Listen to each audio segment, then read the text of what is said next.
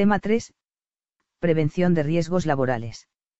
Real Decreto 179-2005, de 18 de febrero, sobre prevención de riesgos laborales en la Guardia Civil. Capítulo 1 Objeto y ámbito de aplicación Artículo 1. Objeto. El objeto de este Real Decreto es promover la seguridad y la salud en el trabajo del personal del Cuerpo de la Guardia Civil y de los miembros de las Fuerzas Armadas que presten servicios en unidades, centros y organismos de la Dirección General de la Guardia Civil, y adaptar las estructuras y medidas diseñadas por la Directiva 8939-1-CE del Consejo, de 12 de junio de 1989, relativa a la aplicación de medidas para promover la mejora de la seguridad y la salud de los trabajadores en el trabajo. Y por la Ley 3119-95, de 8 de noviembre, de prevención de riesgos laborales, a sus peculiaridades organizativas y de participación y a las especiales características de las funciones que tiene encomendadas. A tal efecto, su contenido se inspira en los principios relativos a dos puntos A, la planificación de la prevención. B. La eliminación o disminución de factores de riesgo. C. La información. D la participación y consulta. E. La formación. F. Integración de la prevención. Artículo 2. Ámbito de aplicación. Este Real Decreto será de aplicación en la Dirección General de la Guardia Civil, con las particularidades siguientes. A. Ámbito personal, incluye a los miembros del Cuerpo de la Guardia Civil y a los miembros de las Fuerzas Armadas destinados en unidades, centros y organismos de la Dirección General de la Guardia Civil. B. Ámbito de actividades, comprende las actividades específicas para el cumplimiento de las misiones encomendadas por la Ley Orgánica febrero de 1986, de 13 de marzo, de fuerzas y cuerpos de seguridad. Las misiones de carácter militar que se encomienden a la Guardia Civil se regirán por sus normas específicas.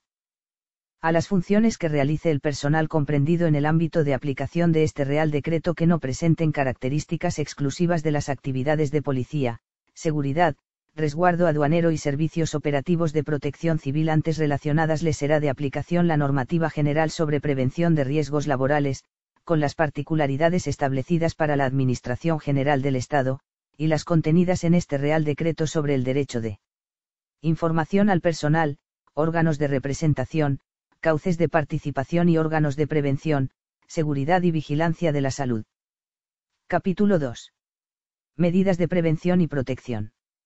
Artículo 3. Objetivos.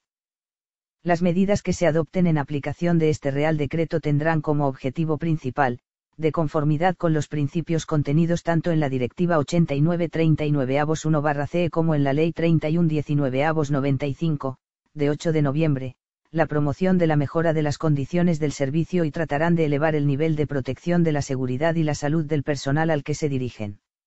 Artículo 4. Integración de la prevención de riesgos laborales, plan de prevención, evaluación de los riesgos y planificación de la actividad preventiva. 1. La prevención de riesgos laborales en la Guardia Civil deberá integrarse en el conjunto de sus actividades a través de la implantación y aplicación de un plan de prevención de riesgos laborales que deberá incluir todos los elementos necesarios para realizar la acción de prevención de riesgos en la Guardia Civil.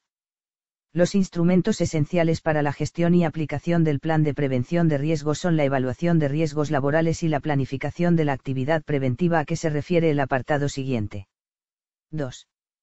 La acción preventiva se planificará a partir de una evaluación inicial de los riesgos para la seguridad y la salud del personal, que se realizará, con carácter general, teniendo en cuenta la naturaleza de la actividad que se desarrolle, las características de los servicios en cuanto a la posibilidad de establecer medidas de prevención de riesgos laborales y las actividades preventivas desarrolladas hasta la fecha del estudio.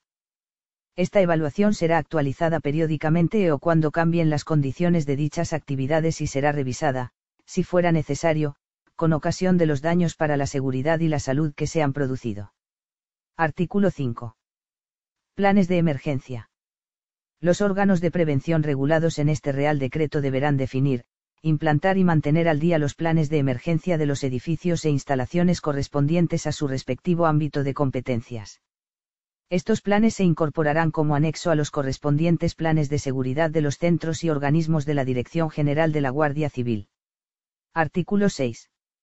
Vigilancia de la salud. La Dirección General de la Guardia Civil garantizará una adecuada vigilancia de la salud de sus miembros en función de los riesgos profesionales a los que estén expuestos.